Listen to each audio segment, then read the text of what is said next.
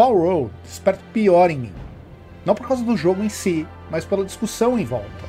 E antes que vocês venham com 78 piadas novas sobre Paul, eu realmente quero falar sério aqui. Para quem não sabe do que eu estou falando, no último dia 19, o jogo foi lançado e rapidamente se tornou uma verdadeira febre, batendo um pico de mais de um milhão de jogadores segundo o Steam Database. Isso significa que ele é o quinto jogo a alcançar mais jogadores simultâneos no Steam, o que já seria um feito incrível, mas se analisarmos que os quatro jogos à frente são jogos gratuitos, o feito se torna ainda mais impressionante. Um Pokémon multijogador, onde é necessário batalhar e capturar criaturas para criar um time cada vez mais poderoso, construir bases e sobreviver a um ambiente inóspito, com o auxílio dessas criaturas armadas com metralhadoras. O jogo é o sonho molhado da criança liberal. Eu nem perderia meu tempo falando de Paul Road se não fosse um ponto-chave. O jogo é desenvolvido pela Pocket Pair, uma empresa que já foi acusada de plágio algumas vezes, conhecida por jogos totalmente desenvolvidos via Asset Flip e que flerta há bastante tempo com IA. O CEO da empresa, Takuro Mizobi, teve um tweet que repercutiu, onde ele comenta sobre a utilização de inteligência artificial para driblar questões de direitos autorais. Em um dos jogos anteriores da empresa, AI Art Impostor utiliza um gerador de imagens por IA em tempo real. Craftopia, o jogo anterior da empresa, foi totalmente desenvolvido com assets disponíveis no mercado. E o próprio Mizobi reconhece no blog da empresa a inexperiência da artista responsável pelas criaturas. Ainda esse ano, a empresa deve lançar Nevergrave, The Witch and the Curse, que eu acho que eu nem preciso comentar sobre a semelhança com Hollow Knight. Um histórico desses não é de se estranhar que as pessoas considerem o design das criaturas de Power World um tanto familiar, com algumas pessoas bem determinadas a provar um possível plágio, com alguns modelos de personagens possuindo até as mesmas proporções entre os dois jogos. Particularmente, eu prefiro deixar esse julgamento para o tribunal da internet, mas de qualquer forma, eu entendo que essa linha entre a inspiração e o plágio pareça um pouco tênue por aqui.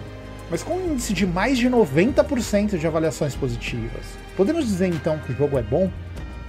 Bom é algo relativo, e essas avaliações dizem mais sobre o público e o estado atual dessa distopia que chamamos de realidade do que qualquer outra coisa.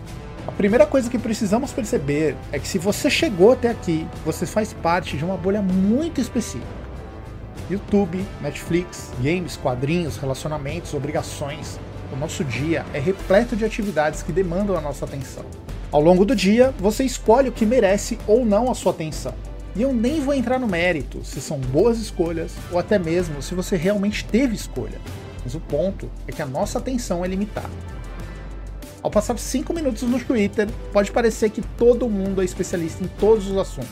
Mas a verdade é que eu, você e qualquer outra pessoa se interessa mesmo por poucos assuntos e domina uma quantidade ainda menor.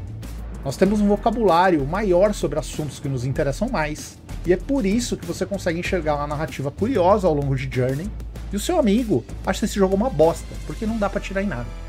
É a mesma coisa quando o teu pai te recomenda um filme B que ele viu na Netflix, com um baita roteiro duvidoso e aquele cheirinho de lavagem de dinheiro, como um filmão da porra. A percepção das pessoas é diferente, porque a vivência delas é diferente. Segundo uma matéria publicada pela CNN Brasil em 2022, 3 em cada 4 brasileiros jogam videogame. 51% desse público são mulheres, 48% jogam no celular e 67% se consideram jogadores casuais. E sabe o que isso quer dizer? Que o público geral é muito mais abrangente do que a gente pensa e a grande maioria não faz ideia que Power Road pode ter sido feito por IA, plagiado Pokémon, e seria no geral um jogo de qualidade questionável e mesmo que soubessem, é bem provável que eles não ligariam. Esse jogo é um sucesso. O Hollow Knight genérico vai ser um sucesso também. Outras empresas devem seguir o mesmo caminho e a chuva de merda que vem por aí tem proporções bíblicas. 2023 foi um ano excelente em questão de jogos, na mesma medida em que foi péssimo para a indústria no geral. Enquanto a qualidade dos jogos lançados foi altíssima, tivemos um recorde de demissões na área, e esse ano promete ser bem parecido. Com a pandemia, o cenário de games se viu em um aquecimento crescente. Uma bolha de investimentos foi se formando e, com uma boa quantidade de dinheiro sendo oferecido, os estúdios abraçaram a oportunidade. Nunca se consumiu tanto videogame. Contratações, aquisições bilionárias, mudança de diretorias, diretrizes e o mercado respondeu a esse processo. Porém, a vida voltou à normalidade, ou quase isso, e o consumo caiu. Os resultados se mostraram menos promissores do que o esperado, e o que se seguiu foi o cancelamento de projetos, corte de funcionários e a dissolução de estúdios. Somado a isso, temos um mercado extremamente saturado, uma situação que deve piorar ainda mais. Só no ano passado, tivemos mais de 14 mil jogos sendo lançados só no Steam, e sem praticamente nenhuma curadoria humana. O que me leva novamente a Paul Eu não acredito que os designs dos personagens tenham sido feitos por IA. O trailer de anúncio do jogo é de junho de 2021, e já vemos ali várias dessas criaturas.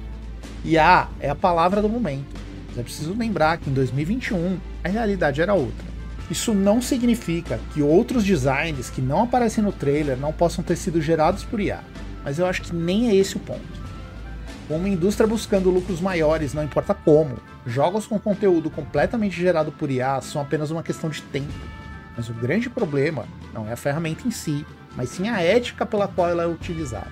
Essas aplicações não nascem em árvores, elas são criadas e treinadas utilizando o trabalho de artistas, roteiristas, programadores e uma infinidade de profissionais que não recebem um centavo por isso.